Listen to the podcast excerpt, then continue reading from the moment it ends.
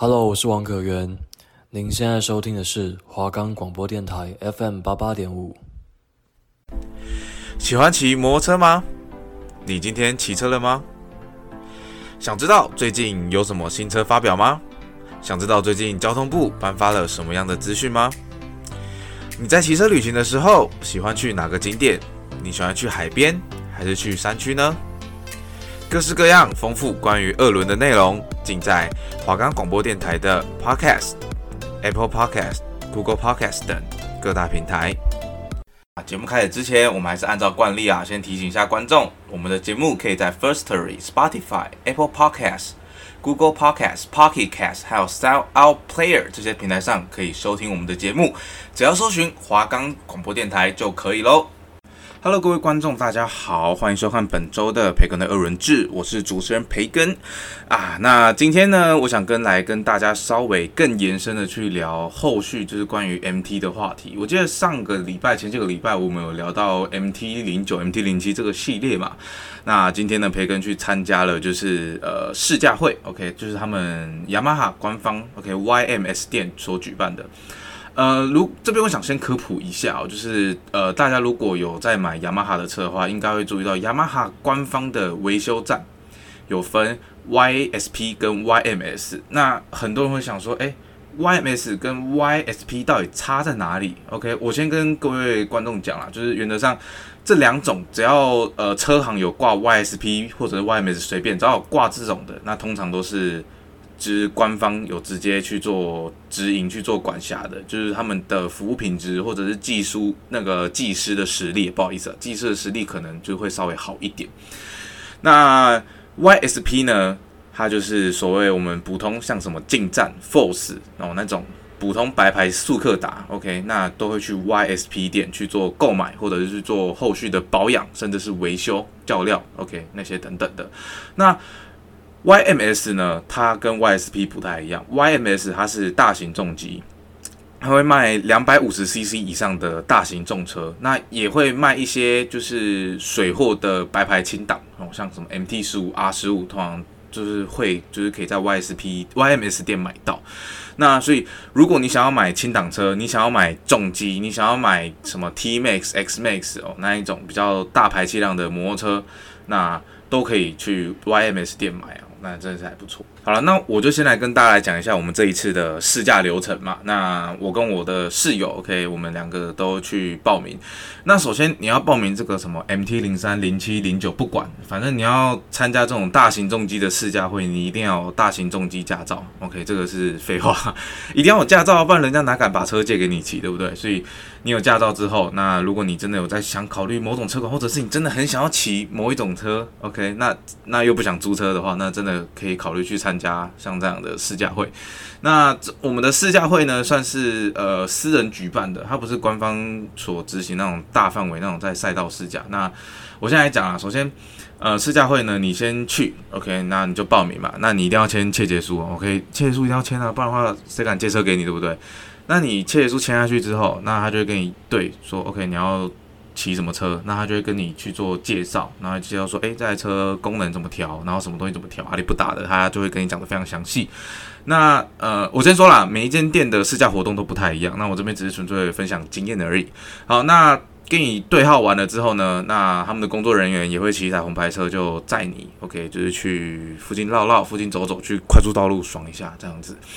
那先说，就是以我这个红宝就是重机这个经验，这样试驾经验下来，呃，如果各位观众去试驾大型重机的时候，完全不用担心，就是呃，我怕有些人他们可能想说啊，试驾那应该就只是慢慢的在一般道路上随便绕两圈。我跟你讲，没有，他们都会带你去一点一个地方，然后真的让你去稍微去体验一下，就是可能比较没有人的空地，或者是。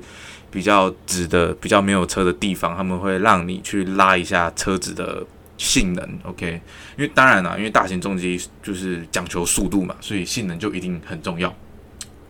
那培根我这次试驾两台车，MT 零九跟 MT 零七零三，我就没什么兴趣，因为它是黄牌，它的排气量小，那先说零九好了，因为我是先试驾的零九。那我先说，呃，上一代零九跟上一代零七我都有骑过，所以所以这一次的 podcast 我也会跟听众们稍微分享一下，哎，这两代差异在哪里？因为我相信啦，对于热爱骑车的骑士来讲，MT 系列绝对是大家所就是万众瞩目的焦点之一啊。OK。好，那首先呢，我先讲 MT 零九好了。那接下来我就直接引用官方的官网资料去做介绍哈。首先，MT 零九它的风格设计，它是用简易主义的 MT 零九车身，裸露肌肉线条引领这个 Hyper Naked。那这个我不太会，就是我不确定我念法是不是对的。它的拼音是 N A K E D。OK，那就是引用这个系列去进入。的第三四代就是街车美学。那其实从新的零九跟零七，我们可以看得出来，就是说未来的这种家族设计，应该就是像大家戏称的这种口球啦。OK，像呃 MT 零九，这可能就要因为 Podcast 没有办法给各位看图片，所以就要麻烦各位 OK 发动你们的那个 Google 大神的实力去上网查一下，说哎。诶这个新车到底长怎样？原则上我还是觉得说上一代的零九比较好看。那只不过新一代零九我看久了之后，好像也有点释怀了，就好好好像。好像也没有到真的到丑不拉几啊，就是还可以这样子。好，我先说 MT 零九的骑乘感受。那我记得我上一期的节目有讲到，就是零九它被削弱马力嘛，削弱非常大。它有不从原本的一百一十几匹，因为要符合台湾的那个噪音法规，所以被大大的下修马力到剩下七十一匹。我原本会想说啊，这一代零九会不会？骑起来非常没力，那各位不要忘记，虽然说它马力被削弱，不过它的扭力还是有非常大的八点八公斤米，所以各位真的不要小看。虽然说它马力被削弱很多，大家都嘲笑它是马力大师，但我觉得呃真的不一定了，好不好？那我先说 MT 零九一开始的骑乘感受，首先我觉得不知道是我的错觉还是怎么样，它的坐高有变高了。旧版的零九我可以双脚非常。平踏非常平踏哦，就是，呃，就是旧版的零九我可以双脚平踏，加上腿弯曲。OK，我不知道各位想象一下那画面，反正就是新版的零九，我发现它的呃就是坐高变高了，我的腿一样可以双脚着地，只不过我的脚必须得伸直哈，才有办法完全着地哦，就是有坐高稍微高一点，油箱也有稍微变大一点。那我觉得这一次比较可惜的是。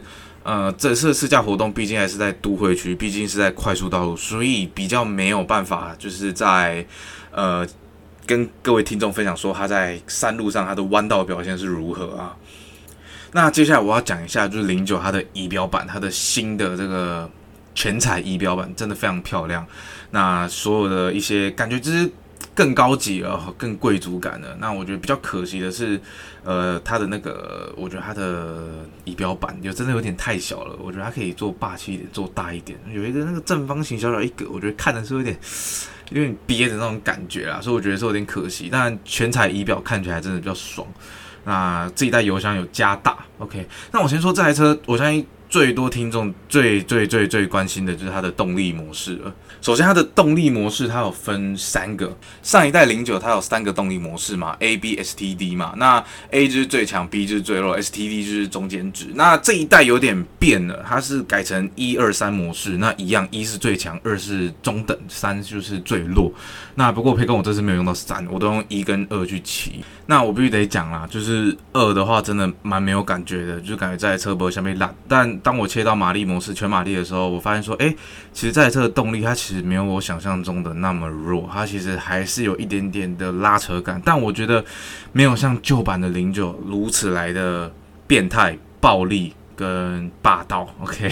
新版的零九，我觉得它就有一点点收敛了，它就感觉它的动力有收敛下来，那少了一点野蛮的感觉。但整体来讲，拉扯力我还是给它及格的分数。那沿路这样子骑上去，速度拉到简简单单随便吹个油门就一百二、一百三哦，那其实速度真的是很快，真的是非常之快哦。那骑完之后，我有换 MT 零七，OK，那 MT 零七我觉得留到后面再讲，OK，那零九的话，我觉得整体骑起来其实它没有我想象中的那么的弱，嗯，我觉得它其实还是有一点点旧版的味道，但真的，嗯，还行还行，虽然说它的马力低了一点。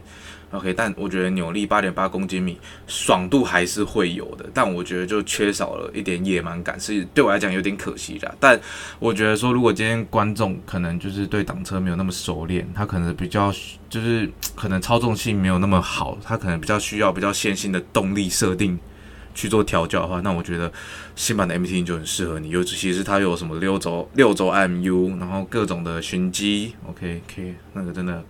还有进退档快排，对，我刚刚忘记讲到，进退档快排真的非常的 厉害，因为这算是我培根我第一次有骑到进退档快排的车，我通常就只有骑过进档快排而已。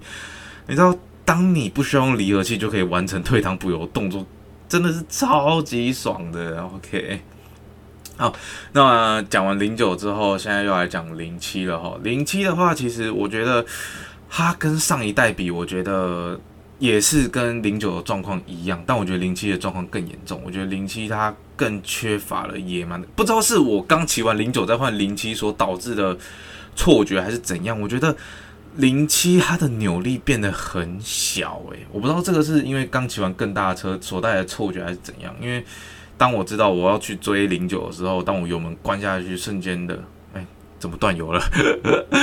所以我觉得说零七的。呃，动力真的啊，不知道是真的是因为我太久没有骑还是怎样，我觉得跟旧版比起来少了一个野蛮的感觉。那动力也是真的有稍微变小，嗯，有稍微变小。那我觉得零七有更可怕一点是零七它没有防浮头，OK，零九有防浮头，零七没有。那零七加上车子轻，所以我那时候其实骑的还算小心，因为。零九，我刚刚油门真的是蛮大力在灌它的，因为零九有那个防浮头。啊，零七的话，我怕说，因为零七本身扭力不大，所以我就很放心的油门大力灌下去。但零七的车子很轻，所以还是可有可能会浮头的。那零七就没有那没有什么好介绍，因为毕竟它一样什么都没有，它什么的电控系统都没有。那还还是用万年的正差，真的是有点可惜，它的悬吊系统没有升级成倒叉，但。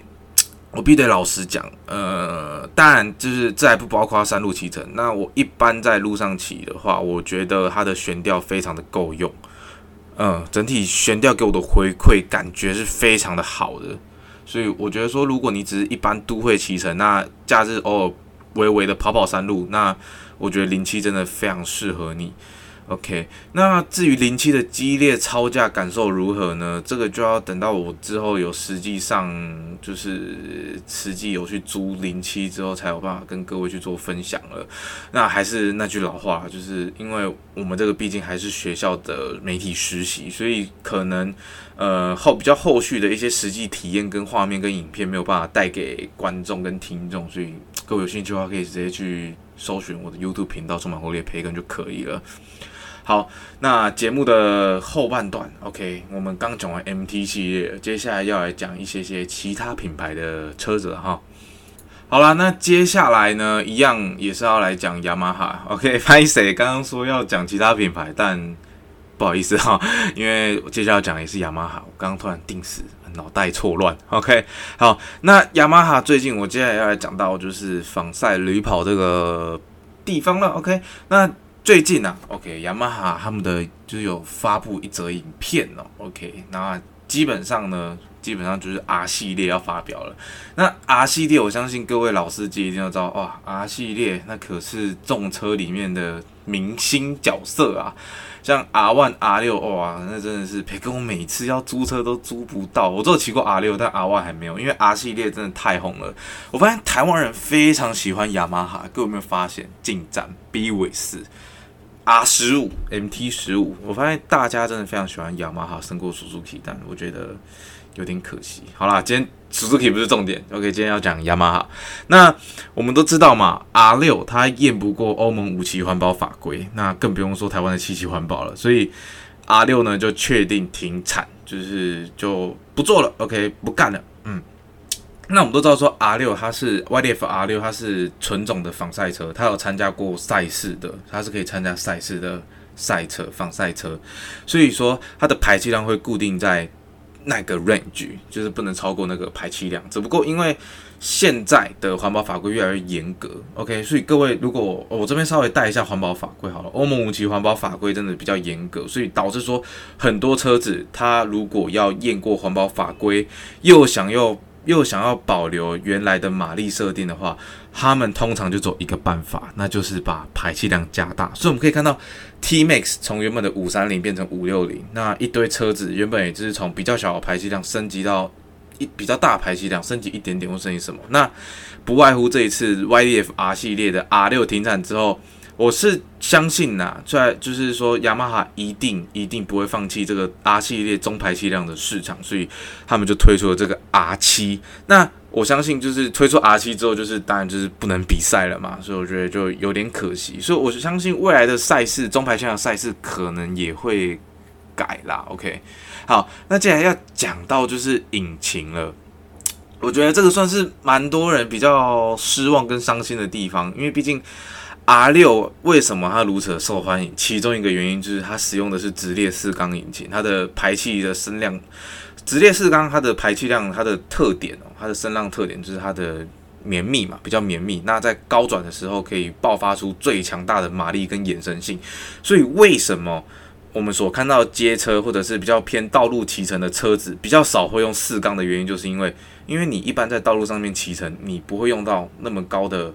转速，你不会用到那么高速域的爆发力，所以通常就只有在比较接近赛车或运动型的车款才会用到四缸引擎，因为他们需要在因为赛车场那种就是高转速域的对决，大家都要在两三百的情况下去做最快的加速，所以他们才会用四缸引擎。所以我们一般常见的速克达、近战那些有的没的，他们都是单缸引擎，因为他们不需要延伸性啊，他们本来就骑不快，最多就。进站最多就一百零几吧，OK。好，那接下来就是要来讲，就是它的那个双缸引擎哦。双缸引擎我觉得有点可惜，它使用的是那个双缸引擎，双缸引擎它的声浪就变弱了。但我觉得看那个预告片呐，OK，那个预告片里面它有三菱有赛道，所以我个人推就是推想这个应该是一台旅跑车。所以就是从这个预告图上面看起来，它的画面有赛道有三菱，那又加上双缸引擎，所以我合理的推测这是一台旅跑车。它跟 R 六就比较。R 六是纯种仿赛，那我相信这一代 R 七呢，R seven 它应该就是一台旅跑车，就像 R 三那样，所以我觉得蛮可惜的一件事情。未来如果喜欢玩纯种仿赛的朋友，要么就是把 R 七透过脚踏后移，透过改手把、改低把，拉变得像仿赛车。之外没有其他方法了，雅马哈就是放弃在中排气量的这个防晒这个区块，目前来讲是这样，因为没有办法，环保法规就是这样定的。那这一台 R7 呢，它会在欧盟时间，OK，欧洲时间五月十八号做正式的发表，那就让我们敬请期待。培根我也会在最后一期的培根的二轮制节目来稍微提到一台这台最新的 R7，因为培根我真的非常喜欢 R 系列，真的非常的热爱，OK。好啦，那接下来要跟各位来聊聊就是交通议题啦。那前阵子培根我因为就是新闻有要采访的缘故，所以我去采访红宝重机的宝哥。对，宝哥，相信就是各位车友啊，应该对宝哥应该都算是蛮熟悉的啊，因为宝哥是我们机车路权的，算是先驱跟前辈啊。他从好几年前就开始在向政府就来争取我们这个机车的一些权益嘛，包括最近的国道。那最近不是前阵子说要开放国道十号嘛？那后来就是不告而终了嘛，因为那个大型那个货柜货柜工会他们抗议啊，所以导致这个取消。那当下我培根也是非常生气啊，所以我在访问的时候又有访问到宝哥这个议题。那这边我来跟各位来分享一下宝哥的看法。那宝哥他是认为说，现在国道的议题呢，就是所谓既得利益者他不愿意去做分享啊，我觉得讲的也算是蛮有道理啦。各位想想看。如果你今天是一个就是开车的人，你只有汽车，那你平常行驶国道的话，那啊，我觉得这个说法不好。我换个说法好了。假如今天 OK 有一个金库，嗯，有一个金矿，那你没有钱的时候，你就可以你就可以去拿钱。那今天突然有一个很穷的人，他希望你可以把这个金矿分给他，你觉得人性的考验会分吗？不会啊，对不对？所以我觉得国道议题就是类似这样，包括宝哥他也是这样想，就是这样。呃，因为为什么？因为其实从交通局、从警政署给出来的肇事数据来看，其实重型机车在行驶国道三甲跟全台湾的快速道路，其实基本上都不会发生死亡事故，甚至肇事率也很低。肇事率最高的都是小客车跟大货车或货柜车，所以这点我就觉得让培根有点生气。我觉得我上一期节目有讲到，就是怎么可以因为就是你自己既得利益者，然后你就这样不愿意去做分享，然后不愿意去给摩托车更安全的路。各位，你设想一个画面哦，你今天骑摩托车，你要从台北到高雄，OK？那这个是呃，我之前采访火花罗，他问我的一个问题啦。那我觉得 真的还蛮可以跟分享跟各位听众讲的。你今天从台北到高雄，OK？那你如果是开车的话，你会走国道一号还是台一线？大部分人都会选择国道嘛，理由是什么？因为国道方便、快速、安全。国道很安全啊，路线直直的一大条，你不用担心路边会不会突然出冲出一个什么有的没的物件啊，三宝阿公阿嬷那些不用担心。所以真的啦，各位观众，真的安全好不好？国道真的很安全，为什么不开放大型重机行驶？那这一次宝哥有还要稍微透露一下，就是关于苏花改的部分。那苏花改。预计好不好？预计在今年的七月就会开放大型重机行驶了。那目前的消息是七月一号。培工，我觉得这个非常的棒，因为南回改在五月一号的时候就开放通行了嘛。那接下来就是苏花改。其实我培工，我觉得苏花改真的非常需要开放让摩托车行驶，甚至苏花改它只是一条限速五十的省道，所以我觉得。不应该阻挡任何用路人，不应该因为车种所以就阻挡用路人，因为苏花公路很危险啊！你什么落石啦，天气不好的时候土石流崩塌，路突然崩一个洞，所以我会觉得说，政府你今天都盖了一条比较安全的封闭式省道，你为什么不开放给摩托车去做使用？对不对？那有一个说法是说，就是苏花他们要做苏花高，所以就。那个，所以就直接不开放，首先不开放机车，因为之前苏花政府想盖苏花高，然后被环评挡掉。那现在有做苏花改，那苏花改它是用基本上它几乎就是用国道规格去盖了，所以有些人就会联想说，哎，你这样不开放机车，是不是你未来想要把苏花改去把它规划成苏花高？培根，我觉得有一点点呐，有一点点这个道理啦。那我觉得就是听众啊，就是不管你今天有没有在骑摩托车，拜托，请支持一下我们机车的路权，好不好？好，那我们休息一下，先让大家听个音乐，放松一下吧。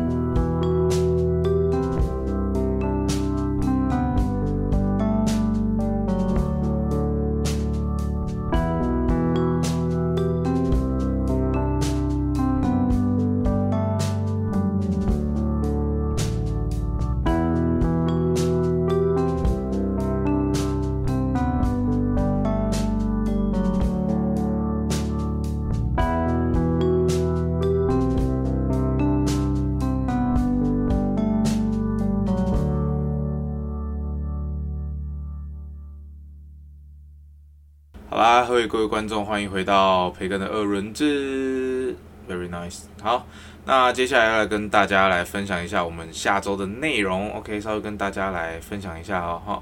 那我们下一周呢，会想要跟大家来分享一下关于 Suzuki 最新推出的新车。OK，这个我还没有跟大家聊，我一直说要聊，但我一直没有聊，各位非常不好意思，因为我还在整理资料。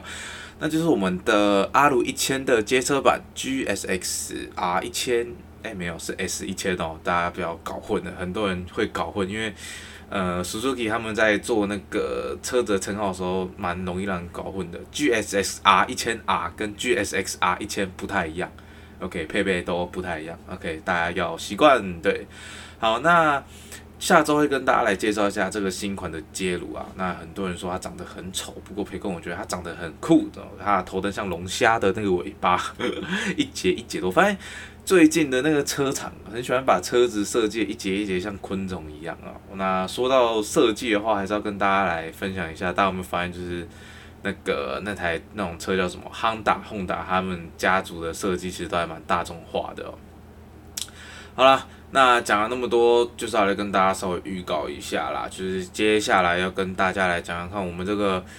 暴力猛兽，OK，街鲁一千呐，OK，培根我骑过阿鲁一千，它是我人生第一台试过的车，啊，不是试过的车啦，就是体验过的公升级。